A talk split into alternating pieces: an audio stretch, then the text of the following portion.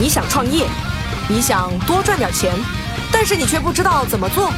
创业找崔磊，告诉你，没有空洞的道理，只有有用的干货，只有有用的干货。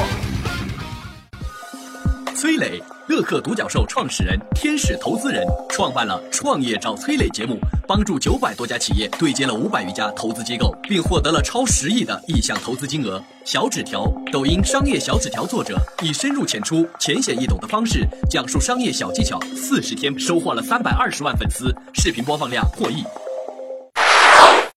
今天的节目，面对不同的客户类型，话术应该怎么变？旧房翻新里面竟藏巨大商机，公司留不住年轻人，到底是谁的问题？如何利用抖音爆火的网红做营销？旧手机、旧电脑回收究竟靠什么赚钱？欢迎收听今天的创业找崔磊。乐客独角兽社群成员提问。我是一名刚毕业的大学生，想着刚进入社会，多锻炼锻炼自己，也能多赚点钱。像我这样没有经验的人，适合去哪些行业做销售呢？今天有请到回答问题的是曾任阿里铁军校长、现车好多副总裁、毛豆新车网负责人李立恒。第一个呢，就是泛金融，比如说像保险啊，像这种理财产品啊，这种泛金融。第二呢是泛教育，培训机构，新东方啊，类似啊这种。教育课件、教育课程这些哈，就泛教育、泛金融。第三类这种叫呃虚拟服务类啊，比如说像他们的产品是输出技术，打比方像我们之前的那个年代的像金蝶、用友这种 ERP 就类似啊，包括像现在的阿里的钉钉，他们也需要这个销售啊。就这些，我觉得对一个生手来讲，我觉得是比较好的。这些相关的公司平台，我觉得他们做了这么多年，整个销售体系是非常完善的。就是新的销售入行啊，我觉得卖什么产品不重要，做什么样的行业其实也不重要。对于一个新人来讲，我觉得最关键是什么？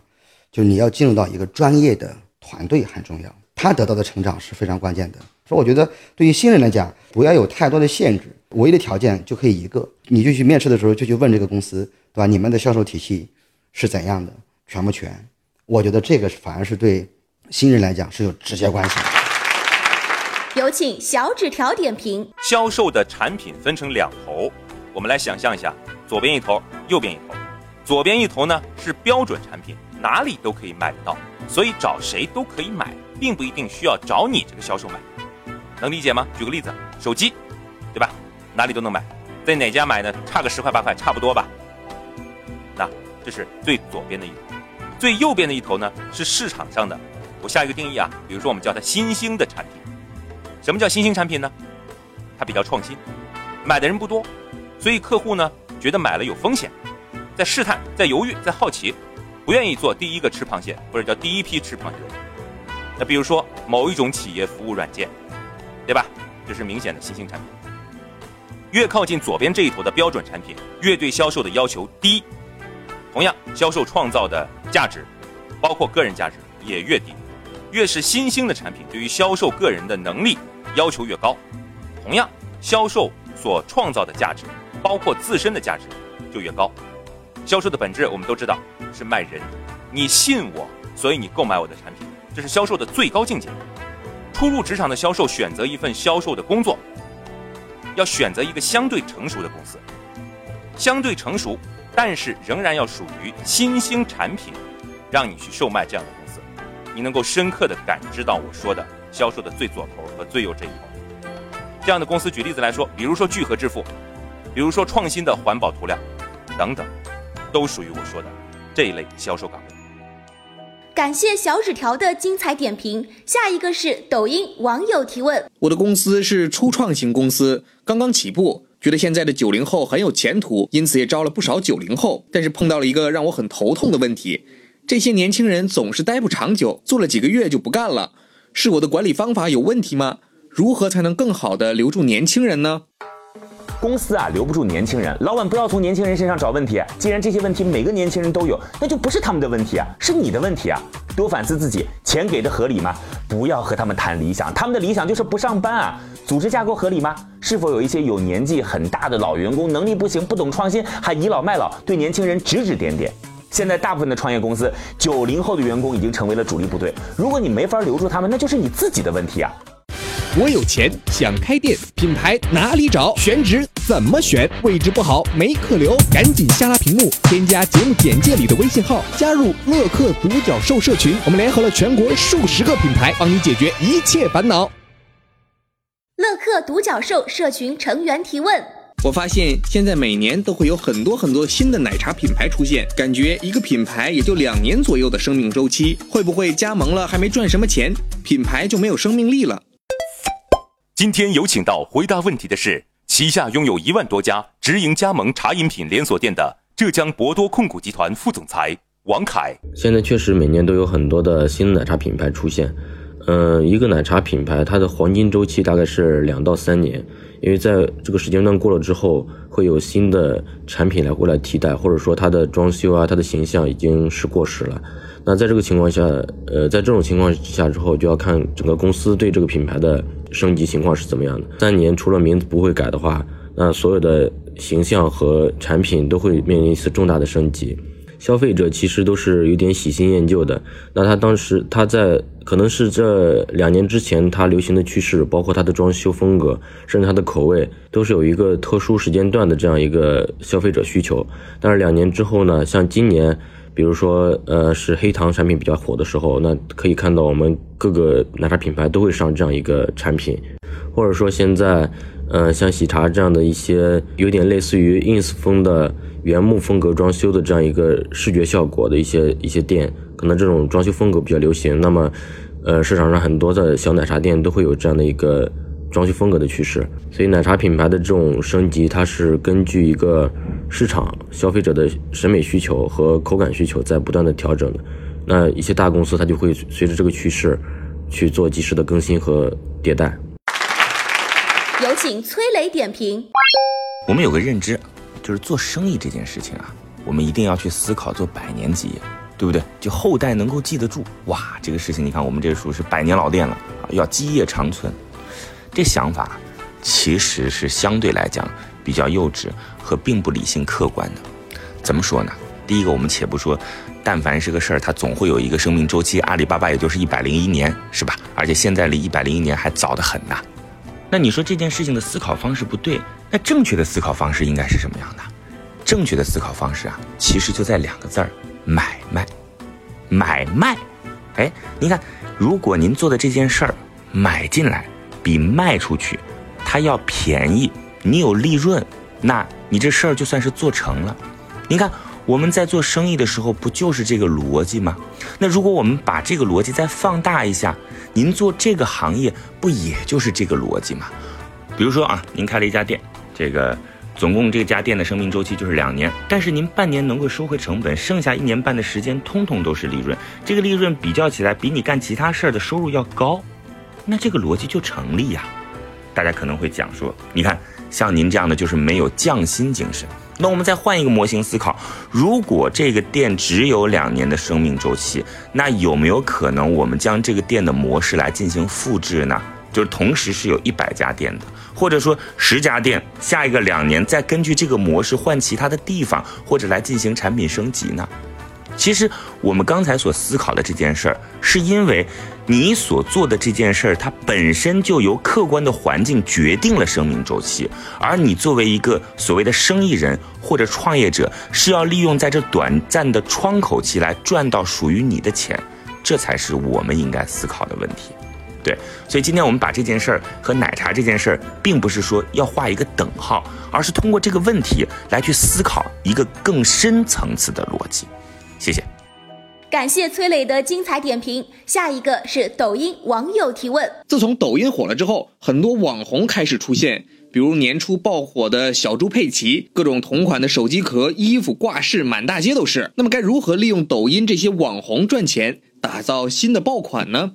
卖手机壳也能年入百万，你们可能很难相信啊！在杭州有个大学生，平时呢就在学校里边给人贴膜赚钱。今年年初的时候，自己买了一套生产塑料手机壳的设备，注塑机、打印机、开模机，差不多总共八万块钱。生产什么？抖音同款的手机壳，壳虽小，需求还真不小。许多女生一次买好几个，每天根据心情换着用。从年初小猪佩奇火起来，一直到现在，他已经累计卖掉多少？四万多个手机壳，定价三十块钱，销售额一百二十万。这位大学生还说啊，接下来他打算主动开发爆款手机壳，必要的时候呢，会请抖音上百万粉丝级别的号作为产品代言，化被动为主动，创造爆款，引领新的潮流。你了解爆款吗？你还在为开店去网上查攻略？你还在满大街寻找轻松赚钱的门道？你还在为如何经营好自己的店想破头皮？赶紧下拉屏幕，添加节目简介里的微信号，加入乐客独角兽社群。我们联合了全国数十个品牌，赚钱只要点点手指。乐客独角兽社群成员提问：我是个刚大学毕业的学生，我不知道之后技术会向何种方向发展。会不会我自己现在做的事儿没多久就被新的科技取代了呀？今天请到回答问题的是专注拍摄最美证件照，在全国拥有一百四十二家海马体直营摄影馆，杭州曼图的黄奕涵。我很欣赏那个贝佐斯说的一句话，就是我们然后没办法去预测未来的变化，我们然后只能赌对未来的不变的东西。然后马云他说百分之九十的。零售都会然后搬到线上去，线下不再需要这个零售。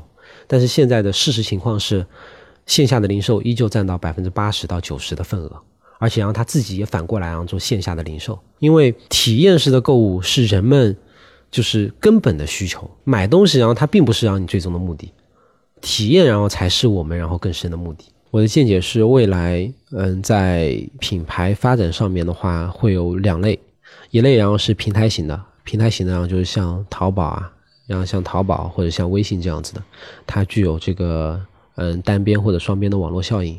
但是这件事情的话呢，不是谁都能做的啊。你看这个整个全球也就那么一个亚马逊，一个淘宝，嗯，两个微信，然后几个百度，就就只有这样的机会。像滴滴也是平台型的企业，摩拜也是这样的品牌的发展是机会很少。但如果一旦成功，然后它，嗯，会非常的成功。还有一种呢，就是专家型的品牌，就是当别人提到呃一个产品的时候，他能优先想到你，你就做那个事情上最专业的。嗯，我觉得走这两条路都可以。那如果大学生创业的话，因为如果资源不是特别多，能力不是特别强，经验不是特别丰富的话，建议是去找到一个细分市场，去做一个专家型的品牌。我最近受朋友提醒，想让来我店里的顾客能发朋友圈或者抖音帮我做营销，但客户都不是很愿意。有什么办法能让顾客自发的去宣传吗？我觉得就不同的不同的这个产品的话，它其实然后是它可能是自带传播属性的，有些的话它并不会。比如说，然后我们然后得了一场病，然后呢用一种特别好的药给治好了，我们然后不会然后去朋友圈。去主动的发说，哎，这个药太好了，大家都去用啊。然后像这样的产品，让它可能并不是自带属性的，但是很多美好的事物，其实让我们让是愿意主动然后去分享它的。比如说，然后我们做了一盘美食，或者是在外面然后看到了一个美景，或者在外面好的这个餐厅，然后吃到了非常好的这个食物，对我们然后可能然后都会去拍照，去主动分享。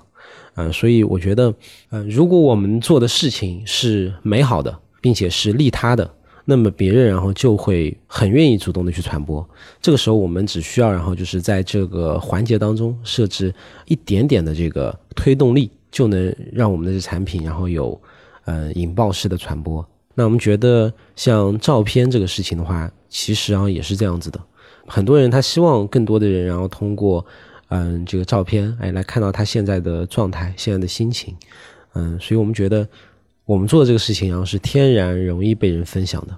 在以前，然后就是你这个网络没那么发达的时候，信息没那么开放的时候，就大家然后做的就是广告的方式，对。然后我们现在的话，用的更多的然后是公关的方式，广告，然后就是你铺很大的这个曝光量，然后一层一层塞下来，所以那个时候，然后你去做个央视标王，第二年，然后立马让这个业绩能翻好多倍。